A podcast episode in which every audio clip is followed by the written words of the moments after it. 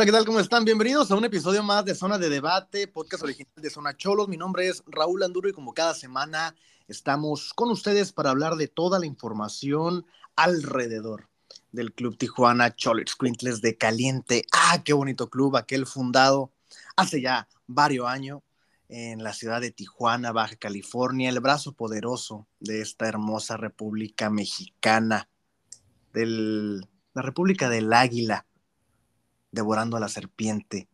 La república que hace poco festejó uno de los lábaros patrios más hermosos que tiene, la bandera, y que hicimos honores a la bandera justamente durante los partidos de Liga MX. Así es, hablaremos de ese club, el club del perro azteca, del perro que te acompaña al Mictlán y que hace de tu vida o tu muerte mucho más pasajera. Así comenzamos esta emisión. Eh, no, no es History Channel, no lo es. No, no lo es. Pero comenzaremos con esta bonita emisión presentándoles al panel. Eh, ¿De qué vamos a hablar? Del partido de las perrísimas contra Atlético San Luis. Hablaremos del partido del conjunto varonil de Miguel Herrera ante los zorros de Benjamín Mora y un poquito sobre la convocatoria de José Antonio Rodríguez Romero, alias Toño Rodríguez, medallista olímpico a selección mexicana de Diego Coca. Presento el panel ahora sí. Omar Maldonado me acompaña. Omar, Jesús Omar Maldonado, ¿cómo estás? Muy buenos días, Raúl. Eh, me encuentro bastante bien, la verdad. Eh, vamos a hablar, como ya bien dijiste, los partidos de ambos cuadros de la institución. Primero quiero, em, uy, ya, ya iba a decir una, ya me iban a funar, eh, no es felicitar, quiero mandarle un abrazo a todas las mujeres del mundo eh, y que se la pasen muy bien el día de hoy. Ah, te mamaste. Ah, te pasaste de verga, güey. Te van a funar, sí, te van a funar, ¿no? En mi cabeza suena más bonito. Sí, la verdad. No, no, no, no, pero. Tan fácil que era callarse el hocico. Pero qué buena, qué buen recordatorio, ¿eh? Qué buen recordatorio. No, no, pero con, va, va con, con buena fe. Claro, sí, con todo el respeto. Qué buen recordatorio. Estamos hoy, 8 de marzo, es correcto. Este, muchas mujeres en lucha, ¿no? Claro. Mujeres en lucha por este, sus derechos, mujeres en lucha que hoy no trabajan, que hoy no estudian, que hoy salen a levantar la voz en las calles de este país. El país de la serpiente, ah, otra vez, ¿no? Ya. Pero sí, sí, sí, sí, sí, sí, estamos, estamos también, estamos en la lucha, definitivamente, y siempre, siempre del lado bueno de la historia. Alejandro Antuna, ¿cómo estás? Hola Raúl eh, y hola a todos que nos escuchan, pues me encuentro bien. Eh, dos partidos que en lo personal quedaron a deber adentro de la institución Chilitzcuintle. Y pues nada, emocionado, entusiasmado como siempre en cada emisión. Y pues nada, vamos a darle a lo que mejor sabemos hacer, que es debatir y enojarse por el Club Tijuana. Claro, o podemos hablar de política también. Ah, bueno, si quieres, eh, yo creo, yo veo a Ebrard muy fuerte. yo también, fíjate, tengo un conflicto este, y lo estoy hablando internamente porque esto es zona de debate, no dice zona de debate de qué, de fútbol. claro. Zona de debate político. Pues miren, Movimiento Ciudadano se bajó de la candidatura en el Estado de México y en Coahuila, en las elecciones de gobernador. Ya, ya, ya, mucho. Pero vamos a empezar, vamos a empezar. Este, si quieren hablar de política, manden un mensaje directo a través de nuestros Instagrams. Estamos como, ¿cómo estás, Omar? En Instagram me encuentro como, me, bueno, me pueden encontrar en Instagram, lo estoy abriendo, como omar.omar.mal02. Alejandro, ¿cómo te encontramos en Instagram? Arroba guion bajo Antuna guion bajo. Correcto. Qué bonito. Guión bajo Antuna guion bajo. Hasta rima, güey. Gracias. Este, o me encuentran como arroba Raúl Anduro MX. Ahí estamos, ahí mándanos un mensaje. Oye, ¿qué opinas de la baja del dólar, por ejemplo? Del superpeso. Oye, ¿qué opinas de las cuatro personas que fueron sustraídas de su libertad en Tamaulipas y que ya liberaron a, dos de ellas, dos personas de ellas muertas ya. Oye, ¿qué opinas Qué de que Ovidio dice que no es hijo del Chapo en la primera audiencia que tuvo. De eso y mucho más podemos hablar internamente. Aquí nomás estamos diciendo por más. Ahora sí, vamos con el tema con el que aperturamos esta bonita edición.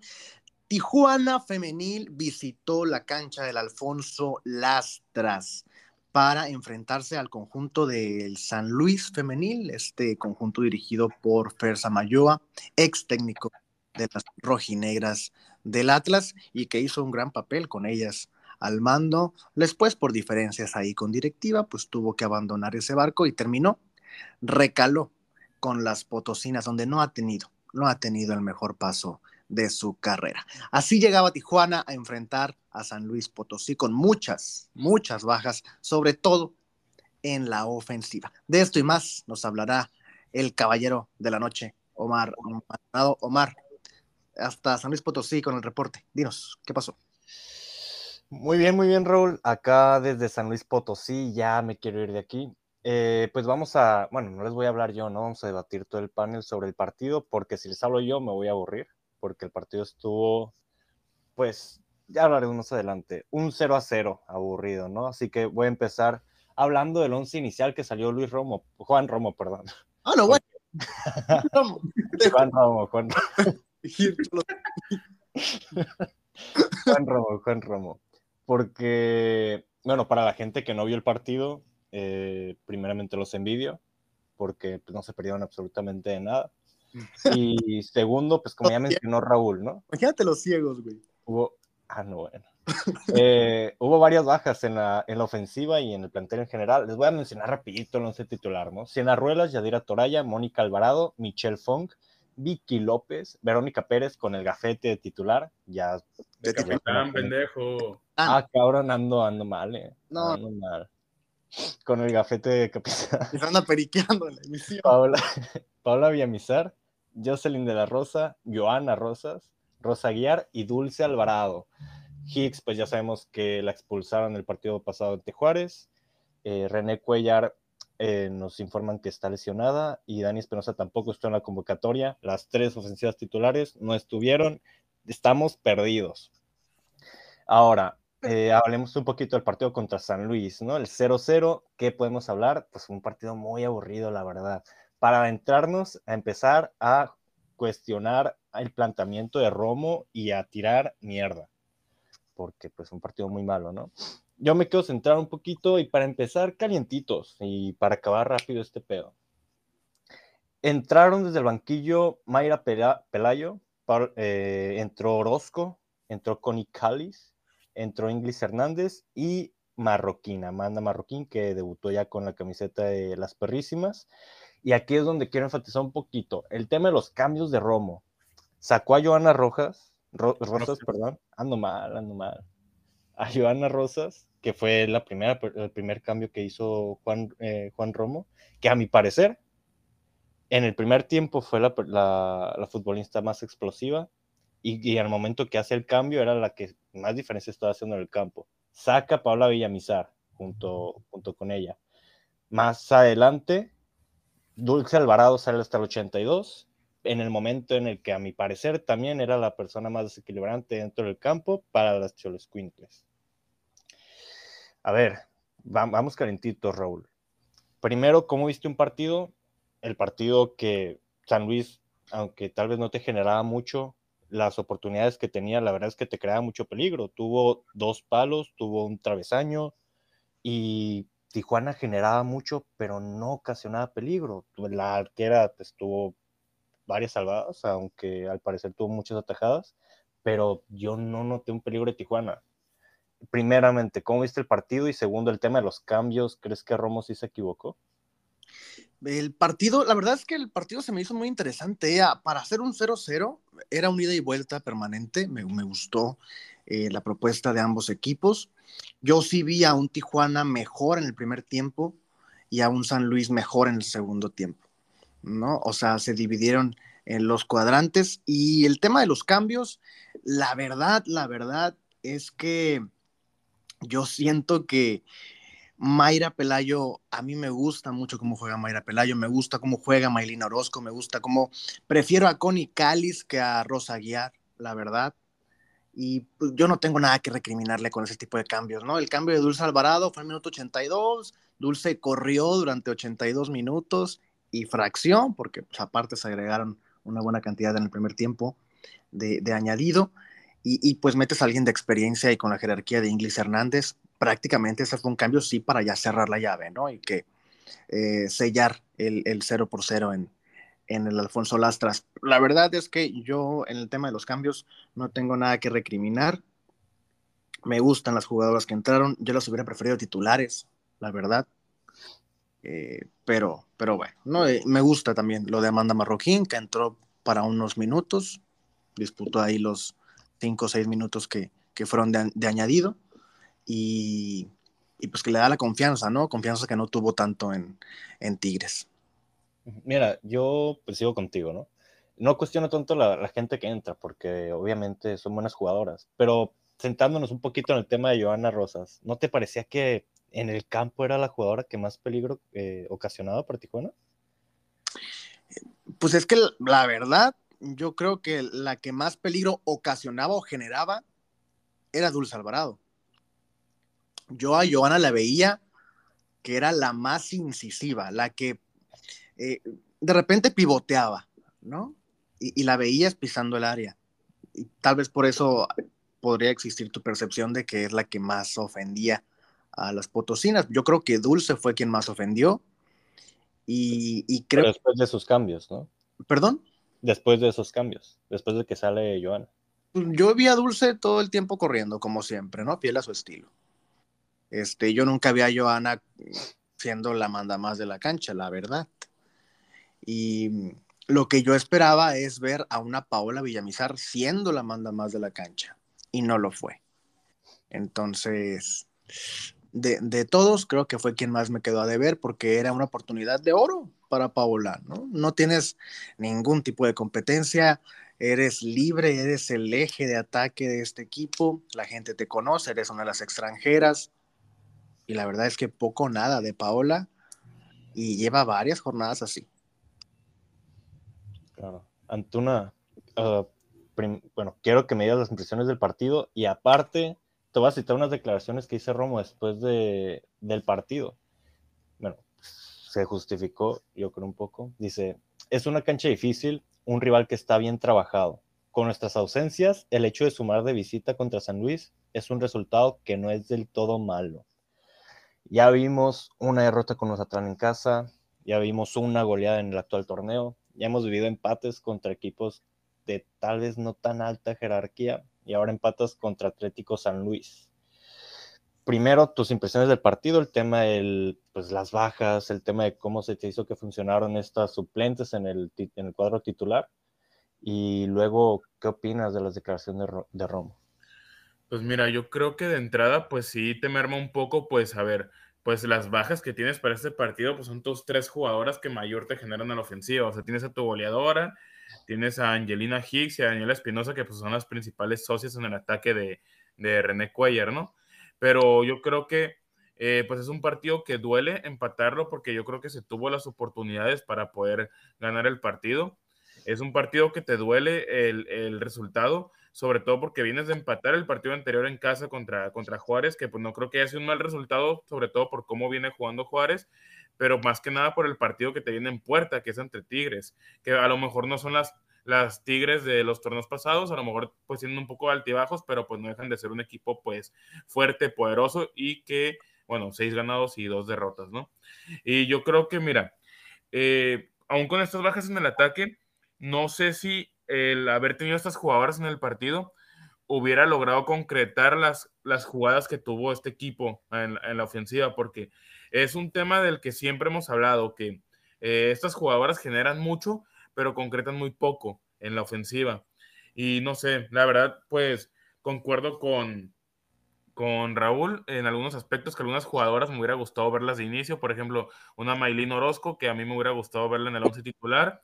Eh, Rosa Guiar, que híjole, pues la verdad es que pues seguimos ahí con ese, con ese talón de Aquiles, ¿no? Que no hay una delantera que pueda suplir a, a lo que puede ser Renate Cuellar, Angelina Hicks, etcétera. Y fíjate que yo quiero destacar la defensa porque me parece, desde mi punto de vista, que es la línea defensiva que debería ser titular en el equipo. Esa línea de cuatro con, con Yadira y Mónica en la central, eh, Fong y Vicky en las laterales, a mí me parece que deben ser las cuatro titulares de la defensa de, las perrísimas. Ok, ok. ¿Concuerdas con eso, Raúl? ¿El tema de la defensiva? Sí. Híjole, sí, la verdad. Me, gusta, me da dudas Fong todavía. Eh, no sé, ahí, híjole, es que siento que me descuidaron mucho la lateral. Sacaste a Vanessa Sánchez y no trajiste a alguien de peso ahí. Y, es lo que me, me, pesa a mí, ¿no? O sea, que dejaste ir a alguien de esa calidad que tenía rato siendo titular, haciendo buenos torneos. Pero por el otro lado, sí, Mónica me gusta, me gusta Yadira. Este, lo de Mónica también me hace ruido porque yo me acuerdo de ella en Pachuca en, las, en el medio campo. Contención. Sí, entonces, pero bueno, tampoco lo he hecho mal en, la, en la central y a falta de, buenas centrales, que la verdad es que han hecho falta. O sea, ni Willett, eh, Caitlin pues apenas se va adaptando, ¿no? Pues ahí está.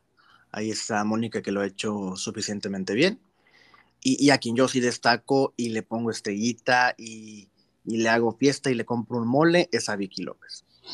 ¿no? O sea, lo de Vicky López ha sido un nivel superlativo. Ah, ya, ya, ya, ya, estuvo bueno que la destaques todos los programas, ¿no? No, pues que, pues que se lo merece, güey. A ver, tampoco, a ver, este partido no hizo un partidazo, no me chinguen. ¿Cómo que no, güey? O sea, Un partido bien y ya secas. A ver, tú destacas a Joana Rosas, güey. O sea, sin ofender, Joana. Pero a ver, Joana es una jugadora que no suele jugar a menudo y esta vez a mí se me hizo que hizo un buen partido antes de que la sacaran. A mí me hizo ruido cuando la sacaron. Güey, Vicky. A Vicky la destacas todos los programas. Vicky estuvo mano a mano en tres ocasiones. Mano a mano en tres ocasiones, sola en la defensa, güey. Y a las tres sacó adelante. Una lateral, güey. Trabajo que tendría que ser de Yadira o de Mónica. Un mal planteamiento de Roma. Y Vicky sacó las papas del horno, sobre todo la última, güey, que me acuerdo, que se aventó una barrida y luego ya llegó Toraya y la hizo de pedo y hubo un fuera de lugar. Pero una barridaza, Vicky, de esas de mm, cágate un poquito. Que no contó porque era fuera de lugar. Al final, porque la tocó la otra jugadora de Pachuca, de Pachuca, de San Luis. Pero la verdad es que es imposible no destacar a Vicky. Es imposible con el nivel que trae. Y yo ahorita, si tuviera el número de Pedro López, le echaba un telefonazo y le decía, Mister, aquí tiene una lateral más para selección. La verdad. no sé, siento que, que exageramos un poquito con Ya estamos, yo creo que ya estamos pasando ese límite, esa rayita con Vicky López. Es que no, no tenemos por qué hacerlo, o sea, no es como que estemos... No, o sea, es que ya estarla destacando eh, programa tras programa, cuando te defiende bien, pero que aún así siendo una lateral, igual le falta tal vez una proyección más en el ataque. Le falta no es proyectar al ataque, güey. A ver, un lateral. acostumbrado a que tus equipos te jueguen 4-2-4, es otro pedo. No, no, no. O sea, yo digo que le faltan cositas a Vicky todavía. El lateral no es ir a proyectarte al ataque. Bueno, a ver, a ver. Yo, yo, quiero, hacer una pregunta, Raúl. Omar, que la gente lo entienda, güey. No, depende del planteamiento de cada equipo. Hay equipos que no, hay, aquí, hay equipos que sí. Yo le quiero hacer una pregunta a Raúl. ¿Qué idea? No mames. ¿Qué quieres? ¿Qué quieres? A ver, cabrón. quieres a Vicky López en selección? Eh. Te voy a decir a las defensas de la última convocatoria de la selección nacional que fueron a la Revelations Cup, creo que se llama. Revelations Cup, sí, sí, sí. Carol Bernal de Monterrey, Greta Espinosa de Tigres, Cristina Ferral de Tigres, Nicky Hernández del América, Jocelyn Oregel del América, Kenty Robles del Real Madrid, Karina Rodríguez del América, Anika Rodríguez de Tigres, y no sé por qué chingado sale Mía Suazo aquí de defensa en la convocatoria, pero bueno, la menciono. ¿A quién me quitas por Vicky López? A Oregel.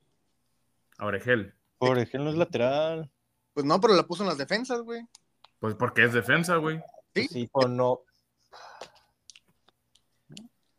Oregel, ¿va?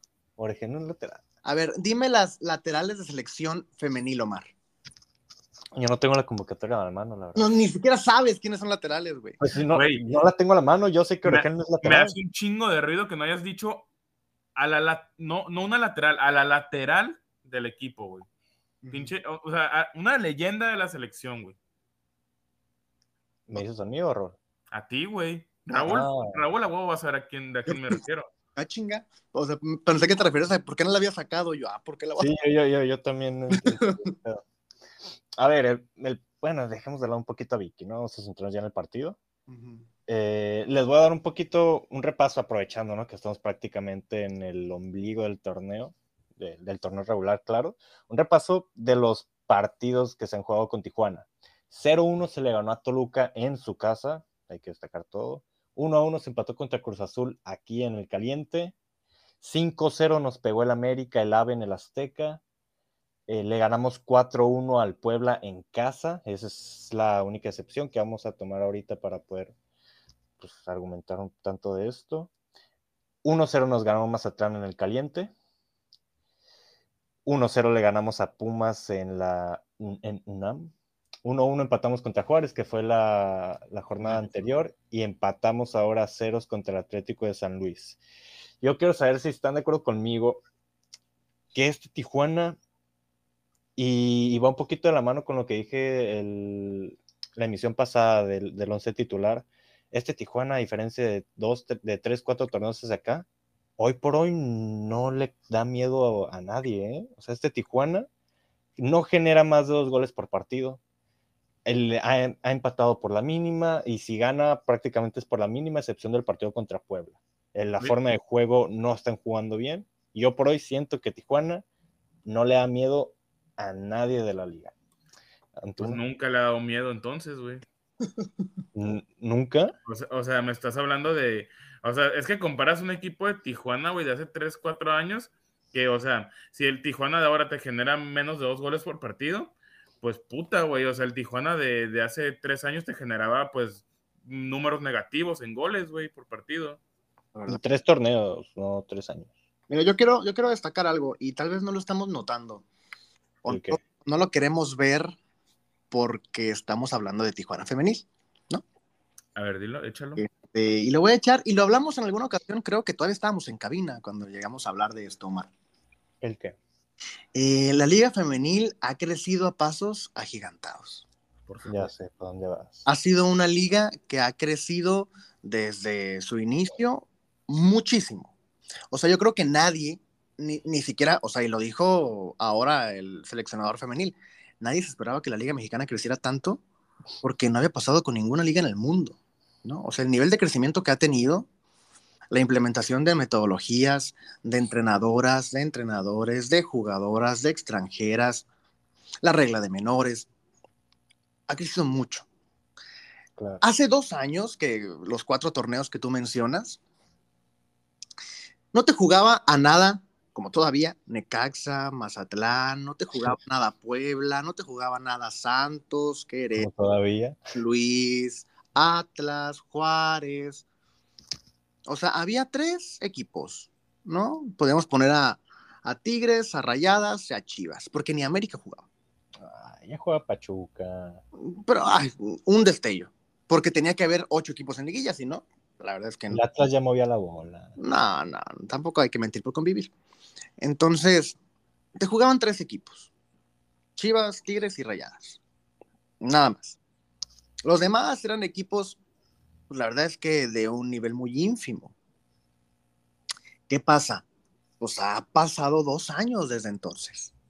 Y esta liga ha crecido en calidad y en cantidad.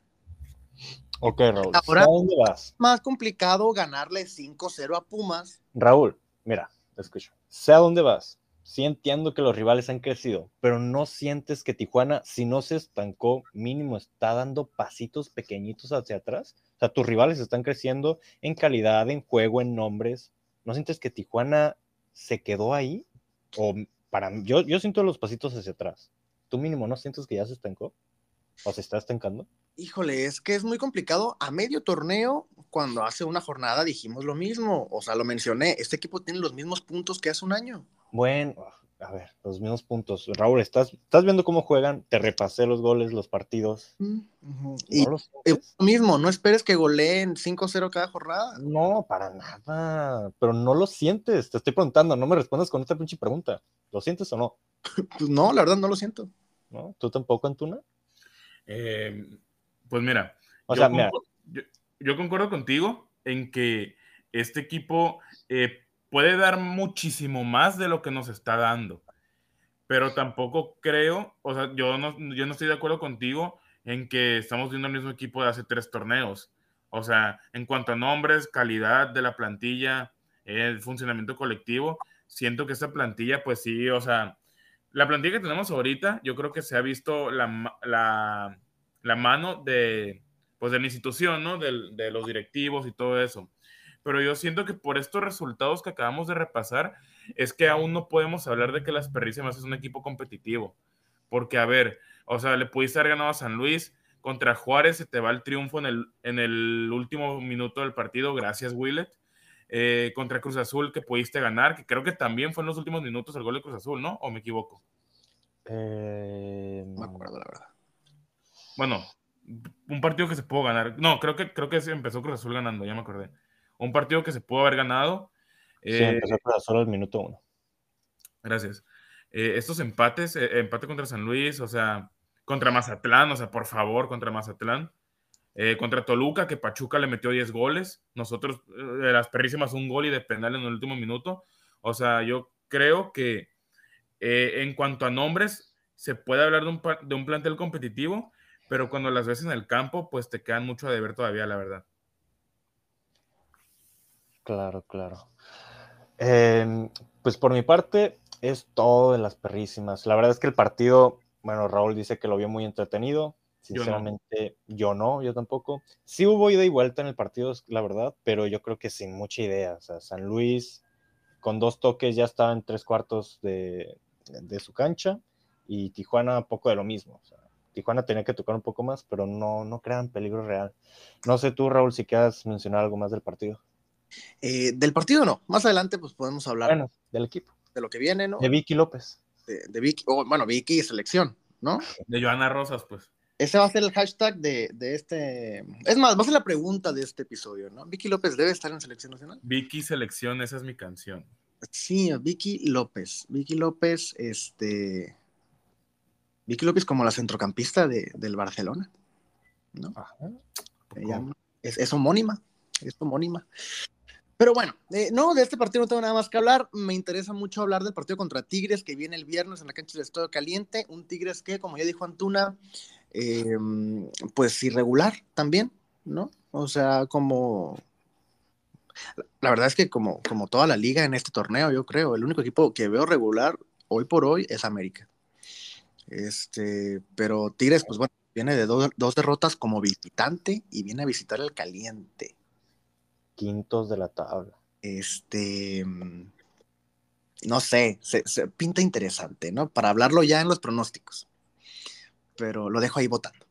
Dejo ahí ¿entraron los pronósticos al final o ahora? sí, al final, al final, ¿no? Ah, ok, Yo- perfecto.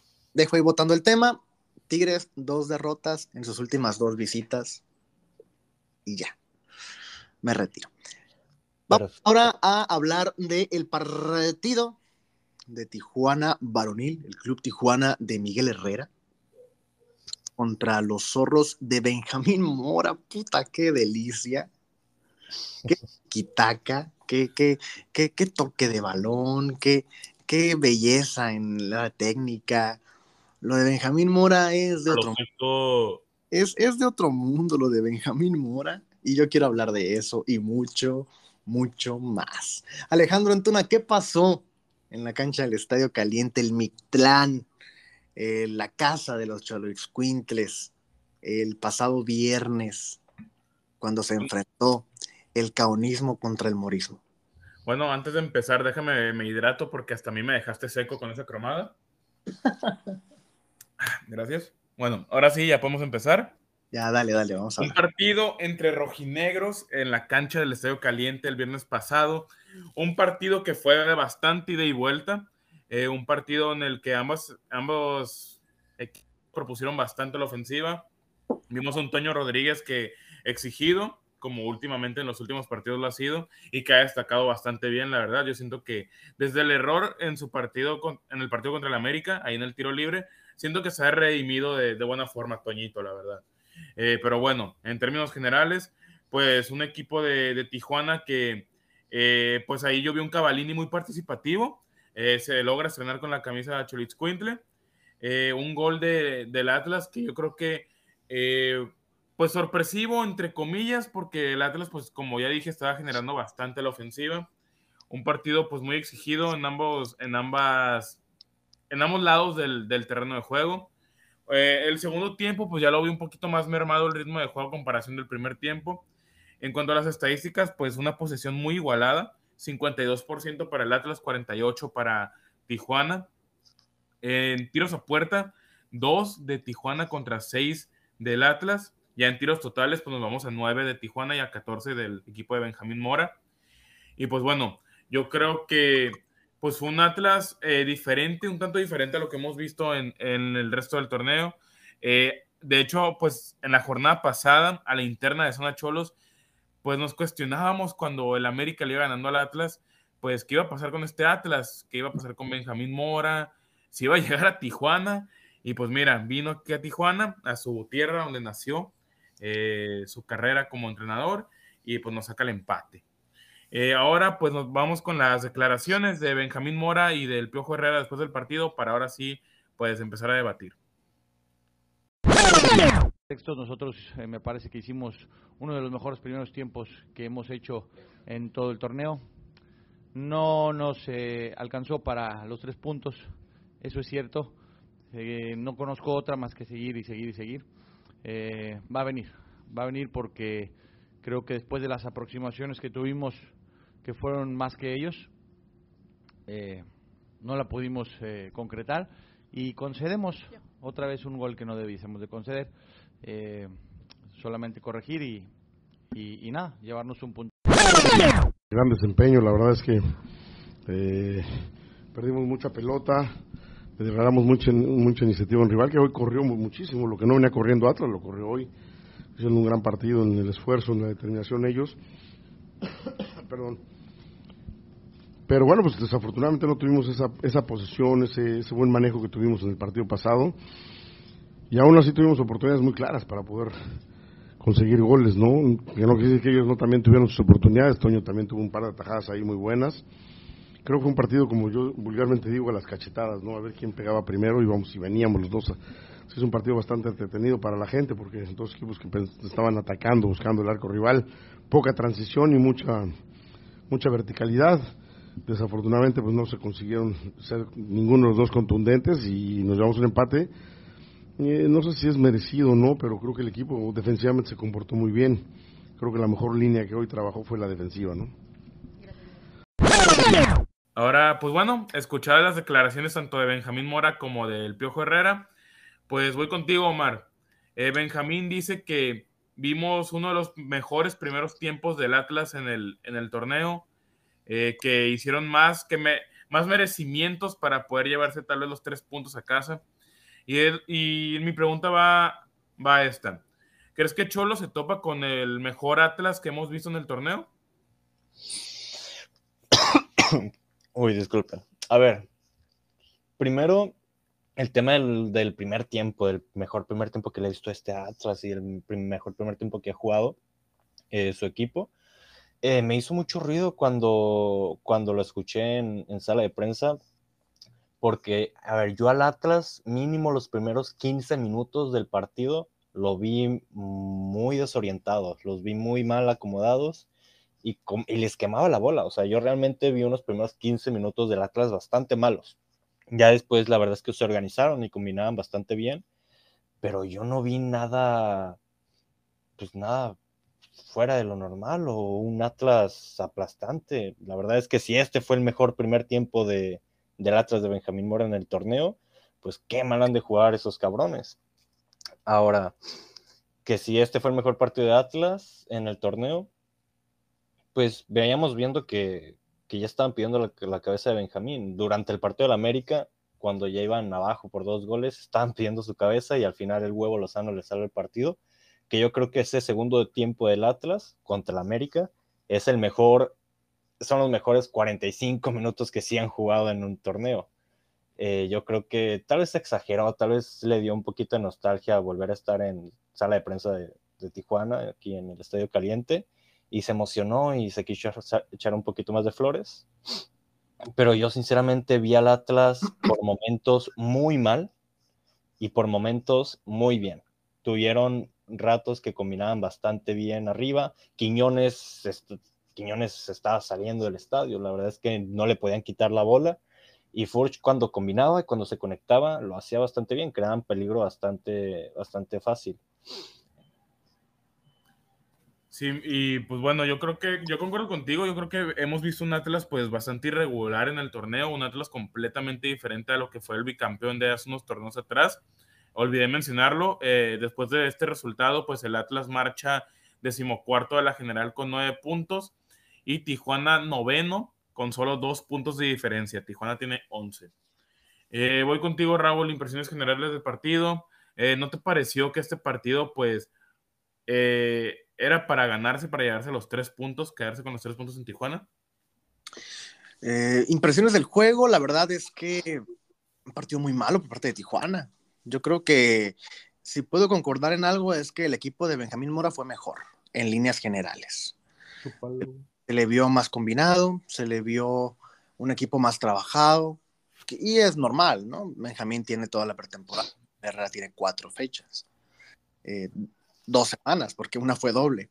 Entonces, me, gustó más el Atlas de, Benjamín Mora. Eh, impuso condiciones, creo yo, en una cancha muy complicada contra un rival que se le complica mucho, que Atlas no sacaba un buen resultado aquí desde hace años. Eh, digo, ganar hace ocho años, no gana en Tijuana, empatar, no recuerdo cuánto, pero las últimas eh, visitas del Atlas, pues había salido derrotado con Diego Coca. Entonces, pues ya, ya lo hizo mejor que Coca en ese papel, ¿no? Porque creo que Coca nunca logró ni un empate ante Tijuana. Entonces, la verdad es que me, gustó más el Atlas que, que Tijuana en las impresiones, que si Tijuana debió ganarlo, pues tenía que, ¿no? Era un Atlas que, que venía pues en caída libre parecía, ¿no? Por, por el, el presente y la actualidad del conjunto de, de Benjamín y, por también cómo venía Tijuana, ¿no? Venías de ganarle al campeón, un campeón que ahora goleó al América en el Azteca. Parecía que Tijuana tenía que sacar los tres puntos, que era el obligado, y la verdad es que yo sí aquí sí veo que hubo un, pasito atrás en el trabajo de Miguel Herrera. este, porque pues, la verdad no le vi ninguna idea, ¿no? ¿no? O sea, jugamos al pelotazo otra vez, tirando centros, eh, no vi las combinaciones. La verdad es que poco nada del, ataque de Miguel, que seguramente pues parte de la desesperación también, ¿no? Y sobre todo cuando te ves abajo en el marcador. Eh, y pues yo creo que me quedo con eso, me quedo con, con una mejor impresión del Atlas y con un sabor amargo por parte de Tijuana en un partido que sí, yo creo que era para ganar. A ver, yo, yo creo que hay un poquito de exageración en tu análisis porque primero, yo no vi a un Atlas bastante superior a Tijuana. Y segundo, yo no vi a un Tijuana bastante malo en el partido. Yo creo que fue un partido muy parejo, donde ambos equipos tuvieron sus momentos. No, pues yo no dije que fue bastante superior Atlas a Tijuana. No, no, no, claro, pero, o sea, como la hace sentir o parecer, yo siento que, Mira, lo que sí es cierto es que de los cuatro rivales a los que se enfrentó Miguel Herrera al mando de Cholos, este, este Atlas pues ha sido el más débil de los cuatro. O sea, estamos hablando de un Chivas que anda tercer lugar ahorita, Pachuca cuarto, América sexto. Eh, el Atlas es el rival en el papel pues al que más posibilidades había de ganarle tal vez, eh, juegas de local. Y pues sí, yo, yo sí considero que ha sido el peor partido. No digo, que, no digo que haya sido un mal partido de Cholos, pero el peor partido de los cuatro sí, definitivamente. Sí. El peor jugado. Claro. Sí, también. ¿No? O sea, contra América se vio un poquito más hasta de, ganas, güey. Este partido yo creo que Tijuana pensó que lo iba a ganar así por, por osmosis, güey, por Espíritu Santo. Sí, mira, contra, América te mata el error de Toño en la jugada balón parado y contra Chivas te mata las dos decisiones polémicas arbitrales de los penales. A ver, América Tijuana contra América tuvo un buen principio y ya. América te. Tiempo. No, un buen principio, ni siquiera un buen primer tiempo. América te dominó todo el partido. Y, maquillaste el resultado al final, es la verdad. Y América te pudo meter más de dos. Ahora Atlas, en, o sea, en ningún momento estuvo el miedo de que te vayan a, sacar los tres puntos del caliente. Bueno, pues la verdad es que yo creo que si Cavalini no metía el gol antes de que se acabara el primer tiempo, complicado, ¿eh? Sobre todo ah, por esto, porque Tijuana jugó al centro, jugó a lo baliño, güey. No tenías una idea de qué estaba pasando, o sea, ¿viste lo mismo que con Baliño hace un mes? No, para nada. Después, muchos más balones en el área. Después del minuto 60, todos eran centros, tiros al centro, tiros al centro, tiros al centro. No, si viste a este Tijuana jugar como Baliño, no, no estás entendiendo el fútbol. después, Habían muchos balones en el área. Después del minuto 60, así fue. Ah, Dime cuántos mano a mano tuvo Camilo Vargas. Camilo, no, no, casi no, porque la verdad es que Atlas, pues yo creo que si podemos destacar algo de este Atlas fue su bloque defensivo en todo el partido. No jugaron, güey, la verdad. No, pero ah, no hubo, había muchas bolas en el área. Hubo una desesperación por parte de Tijuana. Yo no, no tanto así. Yo creo que por ahí estuvo. Y Atlas supo manejar los tiempos también, dosificar, hizo cambios Benjamín, ¿no? Pensando tal vez en, en ahora la CONCACAF, este, que, que ya, empieza, ya empezó. Entonces, yo creo que también trató de dosificar, hizo unos cambios ahí a minuto 60, sacó a gente importante. Este, y la verdad es que yo creo que empezó a dosificar y pues, para él no era malo el empate, creo yo, ¿no? A, pesar de que no anda tan bien el equipo, pero pues también hay que ver el calendario de Atlas, ¿no? O sea, se enfrentó a Tigres, luego a Rayados, luego a América, Cruz Azul. O sea, tampoco ha tenido un calendario tan accesible, la verdad. Claro. Igual algo que yo sí noté, no sé si lo pensabas tocar el tema, el tema de Lisandro. Mm, de hecho, no, pero adelante. Ah, el tema de Lisandro, yo creo que eh, el Piojo se casó con la idea que vio contra Pachuca, ¿no? Que vio que resultó muy bien y se quiso casar con esa idea en, en, la táctica defensiva y el tema de Lisandro de cubrir al 10 y en contención y tercer central. Yo creo que esta vez le quedó un poquito grande cubrir a Quiñones, la verdad, porque se le iba de todas. No tuvo un mal partido Lisandro, siento yo, al final termina saliendo por molestias, pero yo creo que al casarse con esa idea es donde también sufrió Tijuana. Bueno, pero yo creo que, o sea, eh, era un partido en el que, a ver, si te salió el experimento contra Pachuca, pues podías ponerlo a prueba en este partido, ¿no? O sea, local, contra un rival de la parte baja de la tabla, porque, o sea, te ah, recuerdo, mira, los tres próximos rivales de, de Tijuana o sea, son partidos cabrones, güey. O sea, vas contra, vas contra Santos, luego contra Toluca y luego contra Rayados. Sí, sí, sí. O sea, partidos en donde no puedes experimentar. Te tienes que ir con lo, con tus mejores hombres y con lo que te ha dado seguridad y confianza, nada de experimentos. Claro, y al final esto no es un experimento, es algo que ya le salió y no estoy cuestionando su decisión, solamente digo que le terminó por no salir. El tema de Quiñones le quedó un poco grande. Solamente digo que es un idiota, Miguel Herrera. No, o sea, no, no digo que haya estado mal que haya tomado esa decisión, simplemente no le salió en este partido. Claro, y, no le iba a nunca. Quiñones estaba tocado por Dios el viernes. Sí, está. Quiñones, balón que tocaba, no falló un pase el cabrón. No falló un pase, se quitaba tres. O sea, los desparramaba, Quiñones. se puso aceite bebé, se le iba a todos. O sea, Quiñones a selección. O sea, así como Vicky López a selección, Quiñones a selección. O sea, Coca, naturalízalo ya. Porque ese vato andaba. O sea, el hombre, el mejor hombre del partido fue Quiñones. Pues, pues miren, yo quería tocar un último subtema antes de finalizar con el bloque. Eh, y para ello, pues aquí otra declaración de Miguel Herrera, hablando un poco más sobre la competencia interna en el equipo. Eh, corre audio, por favor en el estadio, pero no lo dirigí. Pero, pero al final de cuentas creo que tiene que ir creciendo, más todavía. La competencia interna está buena, tenemos que ir creciendo, como lo he dicho. Mientras más competencia interna, interna tengamos, mucho mejor seremos para, para los rivales, ¿no? Entonces, seguiremos trabajando para eso, para que la competencia interna sea muy buena. Hoy eh, sufrió eh, muchas molestias en la espalda, parecía que estaba, no estaba Godínez. Al final de cuentas, no está al 100, no lo voy a usar y entra Parra y lo hace muy bien, ¿no? Entonces te das cuenta de que están todos listos para, para cómo se van a utilizar, ¿no? Mira, Raúl, eh, Miguel dice en su declaración con esa competencia interna en el equipo, bueno, si primeramente, si crees que existe esa competencia interna, te pregunto, y también me, me llama la atención que dice que todos los jugadores están listos para el momento en el que se les necesite. y quiero saber qué opinión tienes sobre tú y si crees que de verdad existe una competencia interna, porque yo, pues, primero te escucho a ti y luego doy mi postura sobre el tema. Ok. Yo creo que, y lo hablaba hace poco con, con unos camaradas. ¿Todo hablabas tú? ¿Mande? ¿Todo hablabas tú antes? Sí, con unos camaradas, ¿no? Nos reunimos a fumar habanos. Camaradas. Este, en lo que platicamos de fútbol, la vida y la política.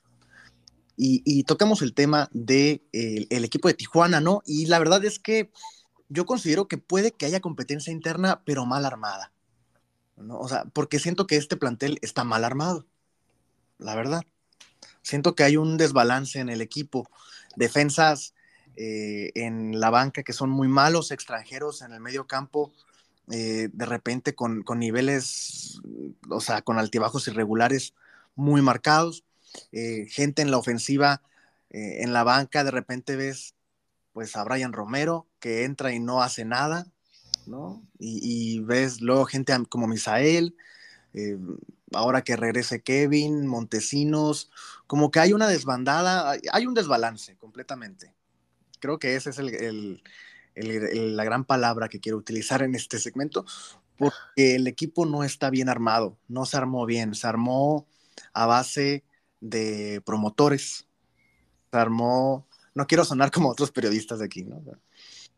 Pero, pero sí, la verdad se armó a base de promotores y, y se armó mal, o sea, no hubo las bajas necesarias, no hubo las altas que se necesitaban tampoco. Y ahora puede que Miguel Herrera diga que hay una competencia, porque evidentemente sí la hay, pero desproporcionada, creo yo. O sea, es una competencia que no es, no es de nivel. No, no puedes poner a competir en, en, la delantera a Cavalini con Romero, ¿no? O sea, ¿quién es, quién es más peor? ¿No? puedes poner a competir este, por las laterales a gente como Gobea, como Yair, tienes ahora Parra, este, la verdad es que no hay un, un, un, lateral que digas, puta, este es mi lateral, ¿no? Más que cuando llegan a utilizar a Nico por ahí, pero la verdad es que no hay una competencia equilibrada y yo creo que ese es el gran, el gran problema de este equipo y que tendrá que solucionar Miguel Herrera en verano.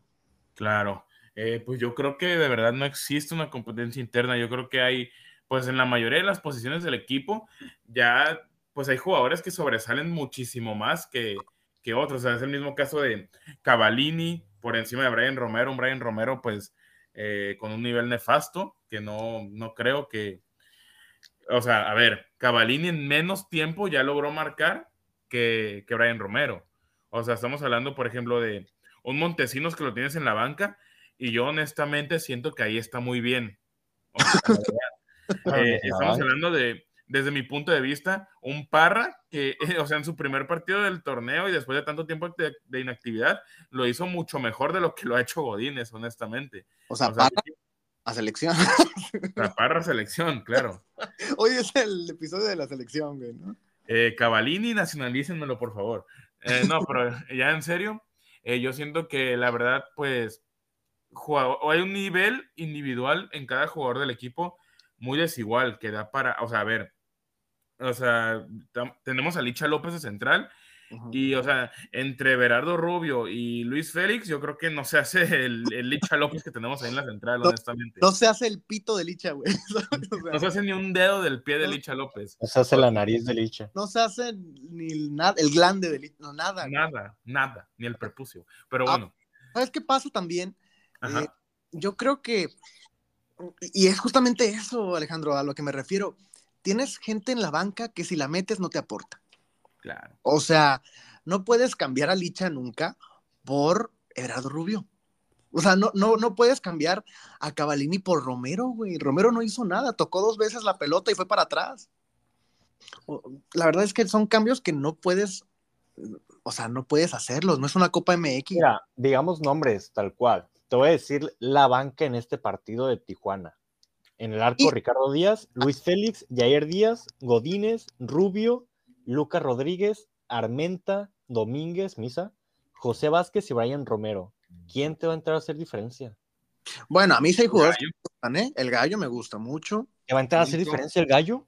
A ver, es que diferencia en qué? A ver, tú lo, tú lo odias porque es prieto, güey. No, no, no, yo, y yo de hecho en un partido, creo que el pasado contra Pachuca, si no me equivoco, que prefirió meter a Contreras y yo cuestioné el cambio de Contreras porque dije, este partido era para que entrara Gallito, porque ese güey entra y te corre la milla. Muy infladito Contreras, ¿eh?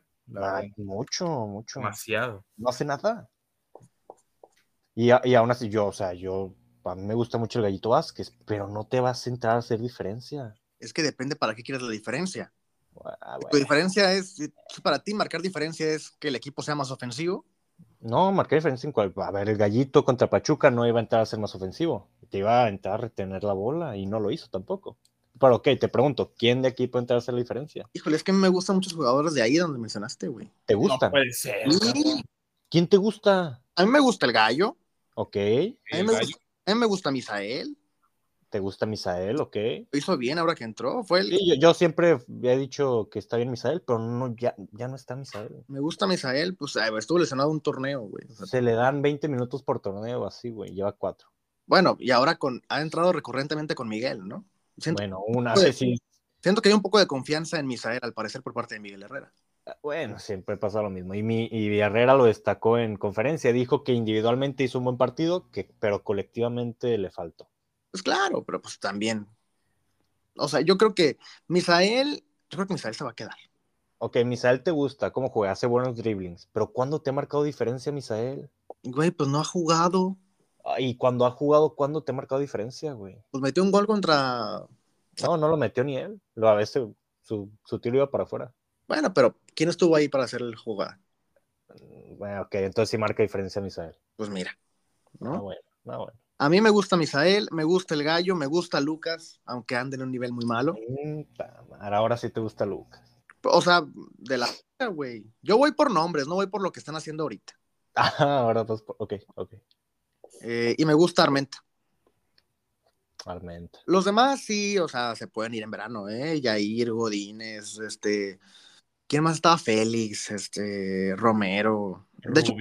De hecho, Romero creo que tenía un contrato por seis meses nada más, entonces ya va a ir.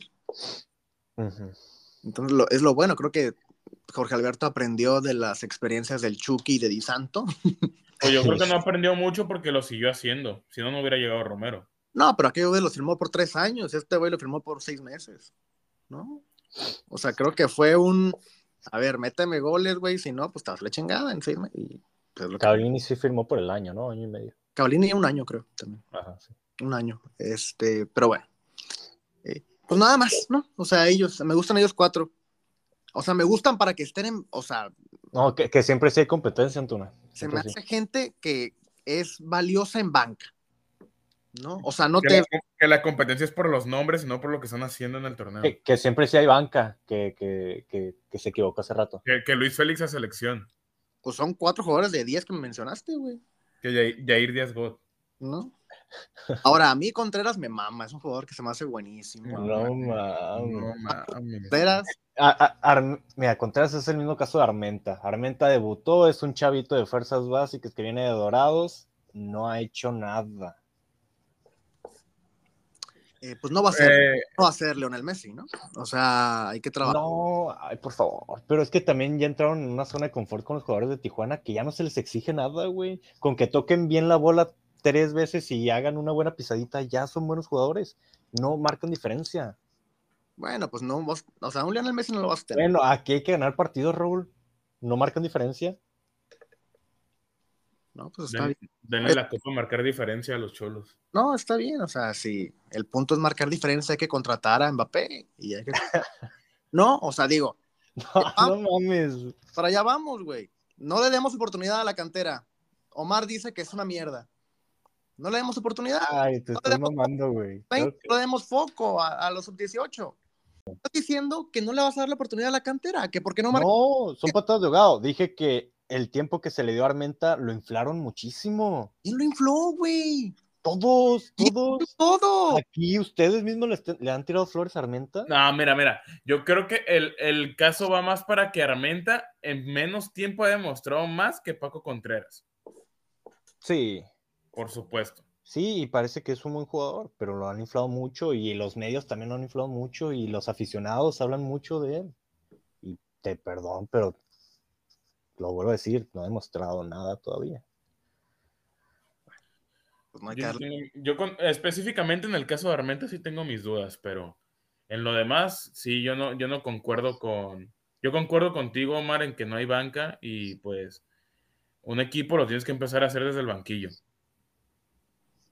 igual que en un partido entre Lucas Rodríguez y te meto un gol, pues bueno, al final cuenta su trabajo, pero ya sería el colmo que ningún cambio en todo el torneo ningún revulsivo, te funcione. Supongamos que se le cumple el sueño húmedo a Raúl y viene Mbappé a los cholos. ¿Cómo, lo vas a sacar por Brian Romero? No mames. Por Montesinos, güey. O sea, por favor. Pero bueno, yo no tengo nada más que agregar a este bloque del partido ante el Atlas. Eh, Raúl, Omar, nada más. Raúl. No, yo no. Me gustó el, el Atlas. Me gustó Benjamín Mora. Es lo único que tengo que agregar, la verdad. Benjamín Mora, un abrazo, un saludo, un beso, hasta donde estés. Y, ojalá, ojalá que le vaya muy bien en, en, Atlas, lo que resta del torneo. Ojalá que esté en repechaje, ojalá que avance en la CONCACAF. Y pues nada, que hacen falta técnicos mexicanos. Bueno, Omar, ¿algo que agregar? ¿Nada?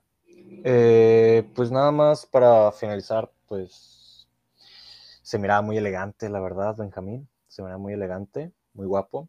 Eh, pero no, eh, ya lo hablaremos más adelante, seguramente al finalizar esta temporada. Pero yo veo una posición que le falta a este Tijuana y no tanto por, por cómo está jugando defensivamente, pero que Herrera siempre ha tenido esa pieza en su equipo que marca la diferencia y es un contención. Yo creo que un, un contención el siguiente torneo va a venir Cincho Tijuana y uno que sea de nivel, como lo tenía en selección con el Gallito cuando estaba en su nivel, o Edson Álvarez cuando tenía en América, ¿sabes? O sea, no, no querías agregar nada, pero sí agregaste que va a llegar un contención. eh, sí, dije que no agregar nada. Y lo saltó ahorita. No, pues yo creo que va a llegar un, un contención tipo. Ubican en Golo Canté. no, no, o sea, estoy dando referencias de lo que ha dirigido Miguel Herrera. Sí, sí, claro y con lo que ha jugado y con lo que sabemos que siempre le ha faltado, y a este Tijuana le falta, eh, esto, pero lo hablaremos adelante mucho más a fondo. Bueno, pues así de esta manera concluimos el bloque varonil, partido ante el Atlas, y el siguiente partido, antes de, de empezar con los pronósticos, que pues eso es al final del programa, el siguiente partido es contra Santos en la cancha del TCM, la Casa del Dolor Ajeno. ¿Y cuál es el siguiente bloque en el programa, Raúl? ¿De qué vamos a hablar, Omar? ¿Hay otro bloque? Claro, vamos a hablar de un seleccionado nacional importantísimo en este equipo, un seleccionado nacional en la primera convocatoria que hace Diego Martín Coca, el nuevo seleccionador de México, eh, bastante cuestionado, por cierto. Hecho en Cholos. Eh, hecho en Santos. No, o sea, pero triunfó en Cholos. Pues. Ah, cabrón. bueno, creo que triunfó más en Atlas, ¿no? Pero... Su primer buen papel, pues, fue en Cholos.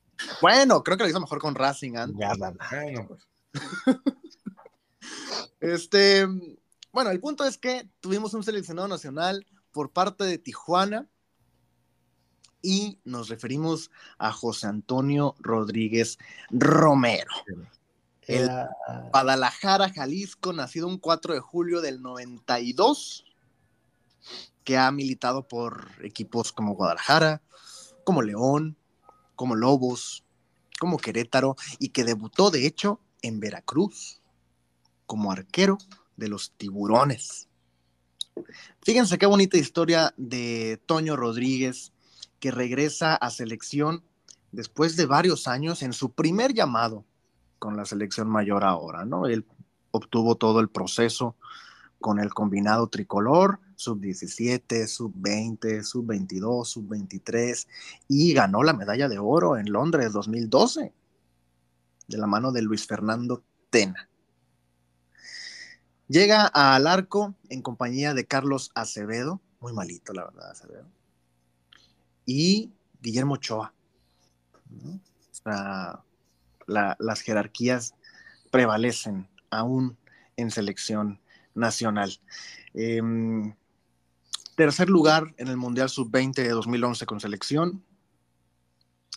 Medalla de oro en el torneo Esperanzas de Tulón también. Medalla de oro en los Panamericanos 2011, también con selección. Ganador de la Copa MX con Chivas en 2015, de la Supercopa en el 2016 y de la Liga de Campeones de la CONCACAF también con el conjunto de Guadalajara. Toño Rodríguez en un nivel superlativo. Alejandro Antuna, ¿cómo viste la convocatoria del arquero de Tijuana? En lo que es, como ya lo recalqué anteriormente, su primera convocatoria con selección mayor. Pues mira, de entrada, pues una convocatoria sorpresiva, ¿no? O sea, honestamente yo no me esperaba que Toño Rodríguez fuera llamado a selección, pero de cierta manera, pues me da gusto, la verdad, ver caras nuevas, porque, bueno, caras nuevas entre comillas, ¿no? porque siento que el, el, llevarte a Cota y Talavera y a Corona, esos porteros ya vejestorios que nomás van a ocupar espacio en la banca, pues ni para qué, ¿no? Y pues agradece que Diego Coca pues traiga nuevos nombres, ¿no? Digo entre comillas porque pues ya había estado en selección anteriormente. Y agregando a los logros que ya mencionaste de Toñito, pues también ese tercer lugar en el Mundial Sub-20 del 2011 en Colombia, que, formó parte de esa selección Toño Rodríguez. Y pues mira, yo siento que es un portero que tiene una carrera muy irregular, sobre todo por sus pasos en Chivas. Siento que en Chivas, eh, así como tuvo muy buenas noches, tuvo otras noches pues muy malas, la verdad. Yo me acuerdo de estas últimas veces que, eh, que le regala un gol al Querétaro, que suelta el balón y, y, cuando suelta el balón pues llega el del Querétaro y le empuja el balón a la portería. Eh, noches memorables, esta pues cuando se viste de héroe en la Copa MX, que le, le tapa el penal al América en esa tanda de penales. Eh, pues el gol de portería a portería contra el Veracruz. Eh, pero yo siento que lo ha hecho mejor en los préstamos que ha tenido. En Lobos WAP destacó bastante. En su primera etapa en Cholos, que a mí en lo personal me llegó a gustar más, muchísimo más que Gibran Lahoud. Un Gibran Lahoud que, pues híjole, o sea, pues no es el tema, pero le disparaban y se aventaba tres años después. Eh, que yo siento que ayudó bastante ver a Toño Rodríguez en la Copa, una Copa MX que hace bastante falta que regrese, pero yo siento que Toño Rodríguez pues puede resurgir eh, aquí en Cholos, en esa nueva etapa en, en Tijuana. Eh, como ya lo dije anteriormente en, en, el primer bloque, bueno, en el segundo bloque, se ha redimido bastante después del error contra el América. Y pues nada, yo se le agradece a Coca que una nueva cara en la portería y merecido el llamado a Toño Rodríguez. Pues mira, muchos lo, muchos lo linchan por su pasado Chiva, pero yo siento que hay méritos para, para que Toño Rodríguez sea considerado un portero de selección. Eh, y sobre todo porque es la Nations League, ¿no? Se presta para que experimentes un poco. Claro, es un torneo que, bueno, vas contra Surinam y Jamaica, ¿no? Y, y, aparte vas como tercer portero, entonces, pues un poco para conocerlo, como comentó también justamente el, el seleccionador, conocer al jugador, ver qué piensa, cuáles son sus aspiraciones. Un arquero de 30 años, con, bast con bastante experiencia, más de 10 años en primera división. Eh, Omar, ¿qué tan competitivo puede ser el arco con este tridente, con Ochoa, con Acevedo y con Toño Rodríguez? ¿Qué tan competitivo de cara a qué? Es la pregunta, yo creo, ¿no? Porque eh, yo vi mucho, pues mucha polémica en redes sociales con la convocatoria de Toño y en sí que hay nombres más, nombres menos en la convocatoria. Estamos hablando de la primera convocatoria de Diego Coca. Estamos hablando de que es Nations League y vas a jugar contra Surinam y Jamaica. O sea, te da para agarrar, al, si quieres, a los 11 del Atlas y ponte a jugar con los que quedaste campeones, porque, a ver, ahorita mismo va a experimentar y va a ver a los que a él le gustan y a los que él mira bien para su estilo de juego y para lo que quiere plantear con selección. El tema del arco con Ochoa, yo creo que es, a ver, te puede gustar más, te puede gustar menos, Ochoa en selección es referente y de aquí a cara eh, Mundial 2026, yo creo que va a seguir en el arco y está muy difícil que alguien lo baje de ahí. No veo otro arquero hoy por hoy que lo quite de, del arco mexicano, claramente. No lo veo, y menos estos dos que llevó como, claro, segundo y tercer portero. El tema de Carlos Acevedo, que yo creo que después de su hype, que fue antes de, del Mundial de Qatar, pues ha venido a la baja, ha venido a la baja un poco Acevedo, ha tenido algunos errores ahí poquito groseros, pero los reflejos y tanto no se le van igual. Y el tema de Toño como tercer portero, pues sorpresivo de manera, de alguna manera, porque, viene de, de ser nada y ahora con Tijuana viene teniendo buenas actuaciones, la verdad. Lo terminan convocando por 10 jornadas buenas en Liga MX. Yo creo que eso es lo que causa revuelo. Eh, pero pues con Ochoa, no sé, no, no sé, a mí Ochoa nunca me ha disgustado. Yo lo veo bien. O sea, ¿ves a Ochoa en el 2026, en serio? En el 2026. Años. Pues, pues posiblemente. O sea, ¿sí lo ves ahí? ¿Tú lo ves ahí también, Alejandro? Yo sí, la verdad. Acevedo muy sobrevalorado. No, o sea, no me refiero a, a... Cado puede ir hasta de tercer portero, pero ¿lo ves titular en, en, en el Mundial? ¿A Guillermo Ochoa? A día de hoy, la verdad es que sí. Bueno, sí, al día de hoy, pues sí. ¿no? Sí, y no tanto por sus actuaciones, porque en el Salernitana le meten ocho cada jornada. No, pero... no ya lleva dos porterías a cero al hilo, güey. No, sí, ya sé, ya sé. pero no, no vamos a decir que está teniendo un buen torneo. Pero, pero o sea, mira, pues, no hay mejor portero mexicano hoy por hoy. Dentro de lo malo, lo bueno, pues a, un, a, uno lo golean en Italia y al otro lo golean aquí en México, güey. Es verdad. Correcto. A ver, entonces, estamos hablando de una convocatoria sorpresiva por parte de Diego Coca hacia Toño Rodríguez. Va a ser el, tocando el tema también, porque ya estamos en tema selección y pues, nos vale madre lo que piensa la gente. Claro. Este, ¿Se cerró la puerta para Talavera y para Corona, Omar? Ojalá. Ojalá, ojalá. El tema de Corona sí ya. O sea, ese ya no es un ojalá. El tema de Corona en selección ya está acabado, ¿no? Corona ya tiene rato igual que no, que no ha convocado. No fue mundial. El tema de Corona sí ya está acabado. El tema de Talavera, ojalá. Ese yo creo que sí las puertas a uno se le han cerrado. Pero ojalá, es que es la verdad, estás iniciando un nuevo ciclo, estás iniciando un nuevo proyecto, empieza a ver el futuro, Talavera no te va a llegar a Qatar. México es una selección que lo hemos dicho pues en los, en los episodios, en la emisión especial que tuvimos de Qatar, que a lo, no a lo único, pero a lo que tiene que aspirar México es a tener un buen papel en un mundial, porque, o sea, tus torneos de confederación, pues prácticamente son obligación. Entonces, aspiras al mundial, no a quedar campeón, pero aspiras a tener un buen mundial. Y hoy por hoy esos dos porteros ya no dan. ¿Y Rodolfo Cota, Alejandro? ¿Tú lo ves igual, el tema de Talavera y de Corona, y ahora agregando a Cota? Eh, sí, yo creo que ya son ciclos que se tienen que cerrar. Te digo, o sea, son porteros que para qué, para qué chingados te los llevas si no van a jugar ni un minuto. Y además con la edad, con la edad que tienen, con la edad que tienen, pues mejor llévate unos porteros más jóvenes para que vayan pues aprendiendo, agarrando experiencia, no sé. No, Parro, no le gusta eso. O sea, pero entonces me estás diciendo que... ¿Y Ochoa tiene 30 años o cómo está el asunto?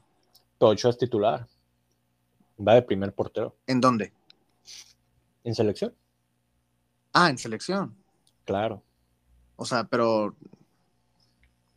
¿Va a ser... O sea, a Ochoa no lo mueves. El tema es de que si convocas a Talavera y a Corona, no los vas a llevar de titulares.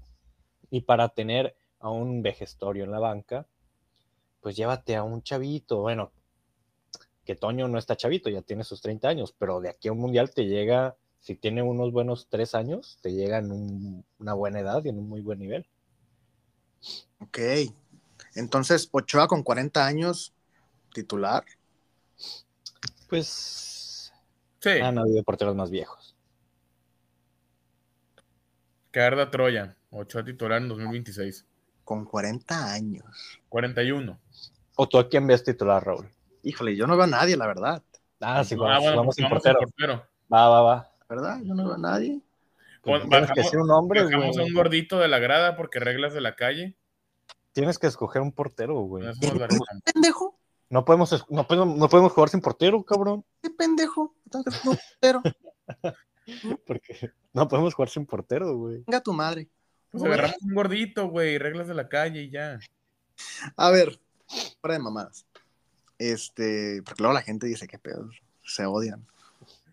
Eh, dar una lista de arqueros que tenemos en la Liga Mexicana, mexicanos evidentemente, y que están en un rango de edad que podrían ser convocables. Digo, ya vimos que la vara está muy baja para convocar a Toño Rodríguez y Acevedo, pues cualquiera podría ser, ¿no? Pero les voy a mencionar a los arqueros que están en activo y que podrían estar convocados en futuras este, listas de selección. Y quiero que de estos apunten bien, bola de pendejos. Quiero que de estos me den tres nombres. De los que les voy a mencionar, me, me dan tres para la siguiente convocatoria. Nomás no vas a decir a Jiménez, por Chinga. favor. Gil Alcalá, 30 años. No mames. Raúl Gudiño, 26 años. José Hernández, 25 años. Toño Rodríguez, 30 años. Hugo González, 32 años. Carlos Acevedo, 26 años. Sebastián Jurado, 25 años. Luis Malagón, 26 años. Miguel Jiménez, 32 años. Mochis Cárdenas, 29 años. De estos, ¿cuáles son sus tres arqueros? Si tuvieran que sacar a todos los vejestorios, incluyendo Ochoa, de cara al Mundial. Empiezo contigo, Alejandro Antuna. Yo me llevo a Acevedo, primeramente. Eh, Malagón no te sabría decir porque quiero ver cómo lo va a hacer. Bueno, si es que le dan la oportunidad con el América, porque pues Oscar Jiménez, pues ya sabemos que lo está haciendo muy pésimo. Eh, pues hay que ver cómo lo hace Malagón, así que no te podría decir. Bueno, eh, chingue su madre, suponiendo que, que le dan la oportunidad y le va bien, me llevo a Malagón.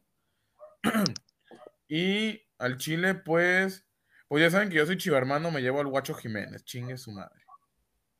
Acevedo, Malagón y el Guacho. Así es. Omar, ¿tú a quién te llevas? ¿Y por qué Hugo González como titular? Ah, Fíjate que uno de los que iba a decir es Hugo González. Eh, Carlos Acevedo me lo llevo porque, pues, no sé, aunque alguien se le haga sobrevalorado, sí, no. Yo creo que es el prospecto a portero. Si no es de aquí a 2026, de aquí a 2030, pues el mejor prospecto en la portería que tenemos en selección. Es Carlos Acevedo, Hugo González, Ok. eh, porque me parece que es un buen portero en general, que con Necaxa no está teniendo un buen torneo, pero me parece un buen portero, aunque ya sí tiene sus 32 años. Sí, pues llegaría de 35. Sí, claro. Y uy, es que el tercero, el tema de Toño, es, es que a mí realmente sí me causa conflicto convocar a alguien por buenos 10, 8 partidos, después de que antes no jugaba nada. Pero convocar a, a un jovencito como Malagón o Jurado, que por ser jóvenes lo voy a llevar cuando no han hecho nada tampoco, ni siquiera juegan actualmente, me causa más conflicto, entonces me llevo a Toño. Pero estamos hablando de pensando en el 2026, Omar. Claro, ah, pero a ver, no me voy a, no voy a empezar a convocar ahorita a Malagón cuando ni siquiera juega en el América. Bueno, pero Malagón fue olímpico, ¿no? No, pues fue, no juega ahorita. No lo puedo convocar, no juegas. Ok, ok. Muy bien, pues listas muy diferentes ambas. Nada más concuerdan en Acevedo. Veremos qué sucede. Mientras tanto, contentos por Toño. Ojalá que le vaya muy bien. Eh, es un tipo que cae bien. Es un tipo que tiene sangre muy ligera. Eh, ha demostrado buenas cosas en Tijuana. Qué bueno que se le dio la convocatoria ahora con Tijuana. Eh, pues ya quedará marcada su carrera, ¿no? Por parte de, ahora sí que en su memoria de esta bonita convocatoria. Y ojalá, ojalá que la vea muy bien y ojalá que le den minutos. Estaría muy interesante también verlo en el arco. ¿Cuál fue el último seleccionado de Cholos? ¿No recuerdo? Este, Jonathan. ¿Quién? Jonathan Orozco. Jonathan. Ah, Orozco. Ah, pues sí, cierto, ese güey. Sí, sí, sí. Este, y bueno, pues sí terminamos el bloque del conjunto de, digo, de los porteros, del El conjunto, conjunto de Toño. el conjunto de porteros de mierda. Este, y vamos a irnos directamente con los pronósticos para terminar este bonito episodio. Que, que qué bonito, que qué bonito, qué bonito episodio. Qué bonito. Tijuana Femenil recibe a las Amazonas este viernes en la cancha del Estadio Caliente, 5 de la tarde. Entrada libre. Alejandro Antuna, ¿cuánto va a quedar este partido? Yo veo otro empate. eh, lo veo un empate eh, a un gol. Correcto. Empate a un gol. Me gusta, me gusta. Omar, ¿cómo ves el partido contra las Amazonas de Moscato? Yo veo a Tigres ganando, la verdad. No veo goleando, eso sí, pero sí las veo ganando y dominando el partido. Un 2-1, 3-1.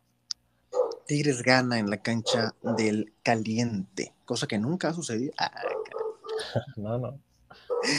Eh, bueno, un empate y una derrota en el panel de zona de debate. Ahora Tijuana visita a Santos, Tijuana varonil. ¿Y tu pronóstico? Este, Tijuana que no gana en la cancha de Torreón desde el Apertura 2016. Efectivamente. Siete años después se volverán a ver las caras una ocasión más. Apertura 2016. Estamos hablando de eh, ya estaba Miguel Herrera en Tijuana. Sí, sí. Apertura 2016. Muy bien. ¿Cuánto va a quedar este partido, Omar? Yo, si tuviera que apostar, le metería doble oportunidad al empate o cholos, ¿eh? la verdad. Pero si te quieres que te diga ahorita un, un ganador, me iría por Tijuana. Tijuana gana de visitante y ante Santos. Efectivamente. Ok, ok, ok. Alejandro Antuna, ¿cuánto va a quedar este partido en la comarca lagunera de Eduardo Fentanes, un técnico mexicano que la verdad la gente tampoco está muy contenta con él allá en, en las tierras polvorientas de Torreón? Eh, yo creo que lo gana Cholos 2 a 1. Lo gana Cholos también. Claro. Confianza en la piojoneta.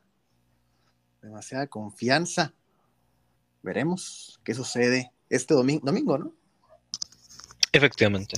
Este domingo en la Casa del Dolor Ajeno, como bien lo nombró Alejandro Antuna al inicio de este podcast. Esa casa que la hiciera muy reconocida. Jared Borghetti, Benítez, ¿no? El pony. el pony, el pony de la mejor, El pony y la galletota. la galletota, el chon. La Barbie. Qué pendeja referencia a la gente de qué estaba hablando. Este, una galletota, güey, no mames. Muy bien, muy bien. Me sacaste de papel, pinche Antuna. Este, muy bien, me gusta, me gusta, me gusta. Eh, así cerramos este podcast, esta bonita emisión. Esperemos que les haya gustado. Una emisión llena de color, folclor, como lo es México. Lleno de folclor, de color, lleno de paisajes hermosos, lleno de alegría, de vida, de vivencias, de historias, de trama, de emoción. Un país multicultural, un país precioso. México. Visitmexico.com. Eh, comentarios finales, ¿alguno de ustedes o no? No, nada, fuga. Nada. Nada. Bueno, pues les agradecemos por habernos escuchado una semana más. Les recordamos que estamos en todas las redes sociales como arroba zonacholos y en zonacholos.com. zonacholos.com. Espero que hayan disfrutado esta bonita emisión. La pregunta de este episodio va a ser, ¿Vicky López debería estar en selección? Si usted cree que sí, marque la opción 1. Si usted cree que no, marque la opción 2. Y toman captura y la suben a sus historias y nos etiquetan y la reposteamos en Instagram. Porque ¿qué es eso de subir historias a Facebook o a WhatsApp? No sean pendejos. Nadie sube historias ahí.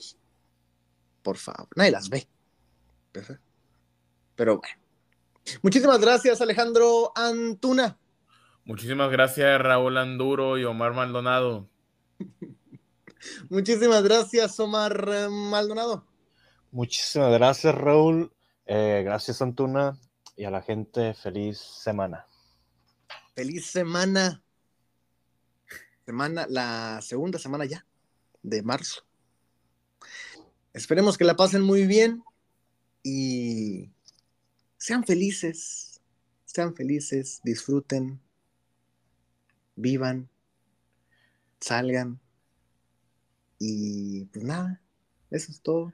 Y descansen. Nos escuchamos la próxima semana. Misma hora, mismo canal. Recuerden que este podcast lo pueden escuchar en Amazon Music, Google Podcast, Apple Podcast, Spotify, iHeartRadio, este, Pocket Podcast. En todas las plataformas estamos. Sonacholos.com. Sonacholos.com, ahí viene el apartado de podcast. Van, nos escuchan también. Estamos en todo. Eh, pónganle zona de debate en Google y les va a salir ahí chingo de lados. Así de sencillo imposible perderse los episodios. No, y de hecho les agradecemos porque nos ha ido muy bien en ese inicio de temporada. Empezamos tarde, pero nos ha ido muy bien. Ya, ya le puedo dar dos maruchans a Omar. Ay, gracias, Dios. No una, dos. ¿No? Entonces les agradecemos. Les agradecemos porque nos ha ido muy bien. Muy bien. Y ahora sí, me despido. Mi nombre es Raúl Anduro miembro activo del STIR Tijuana, el Sindicato de Trabajadores de la Industria de Radio y Televisión. Eh, pásenla, pásenla muy bien. Chao.